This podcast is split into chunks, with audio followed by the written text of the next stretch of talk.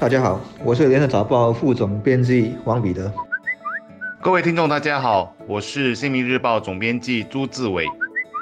我国社会及家庭发展部发言人指出，为职场设定残疾雇员人数配额，以其达到更多残疾人士也能投入职场的做法，在我国是行不通的。行不通的原因有两个：一是此例一开，可能接下来会有人提出少数种族人士的工作配额，让整个就业市场缺乏灵活性。其二则是，如果执行，一些雇主可能会为了达到配额，以低薪聘请，这对于残疾人士来说也是不公平的，因为他们的工作能力并不能通过薪水反映出来。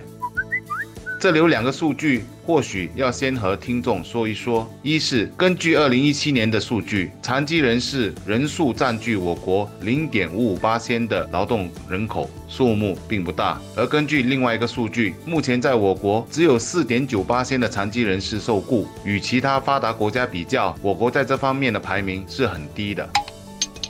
根据报道，这会开启一个潘朵拉盒子，让其他也有需求的群体或者弱势团体也来发动运动，希望也提供他们一定比例的工作。报道中举了少数族群为例子，我们其实还可以举更多。例如，一旦你规定在一家工厂，少数族群员工的比例必须和他们在国家人口中的占比一致，或不能差太远的话，那妇女群体也可能会来要求说他们的就业比例不及男性，这不公平。应该立法纠正，或者说董事部男女比例目前是失衡的，太少女董事和高级主管，必须立法规定女人得占一定的百分比。再延伸的话啊，像年长人士，人们大可以搬出我们不应该歧视老人的道德口号，那么要求所有的公司。必须有某个比例的七十岁员工，甚至是七十五岁以上员工，又或者全囚犯。我们都知道，他们离开监狱后，社会必须接纳他们，让他们更容易重新融入，不要再走回老路。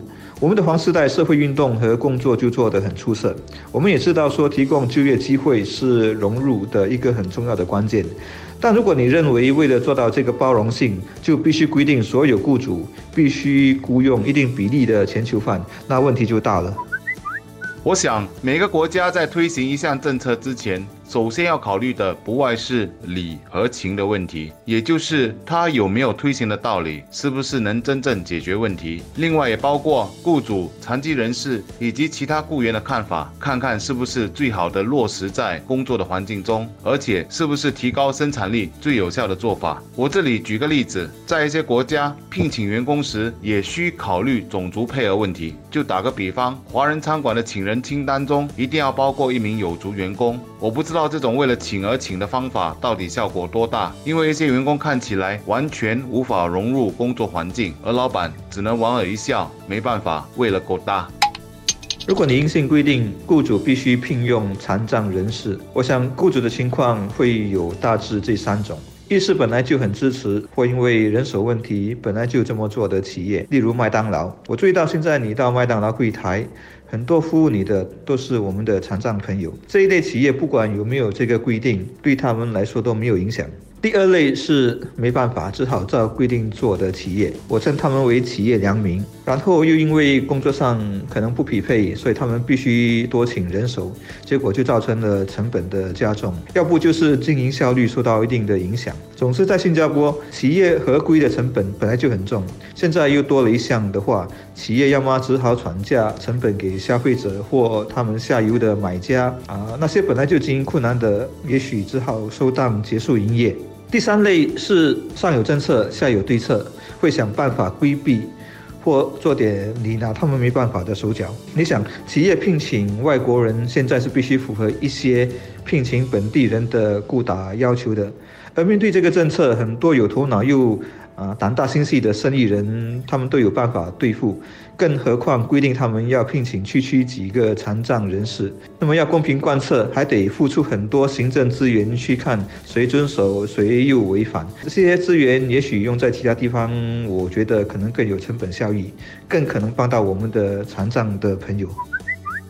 所以，如果它不是最好的方法，那什么方法才是？重点还在于竞争力。如果一名残疾人士具备工作竞争力，他就应该合理受聘，享受与一般人一样的薪酬福利，这才是他们最有尊严的工作方式。我比较担心的是，如果真出现了配额制，随之而来讨论将是一般人与残疾人士工作待遇不平等的课题，那到时候我们是不是又要再来改政策呢？那么残障的朋友情况是因人而异的，增加他们个别人的就业能力，包括提供他们更有市场价值的培训，我觉得才是治本的对策。那么我们也应该利用大数据，把职业配对做得更好。那么政府也可以提供实际的援助给企业，帮助他们设计更适合啊残障人士工作的环境和流程。我想，如果有足够的拨款，省差可以考虑推出类似特别就业补贴的计划。鼓励残障的朋友出来打工，同时减轻企业的工资负担。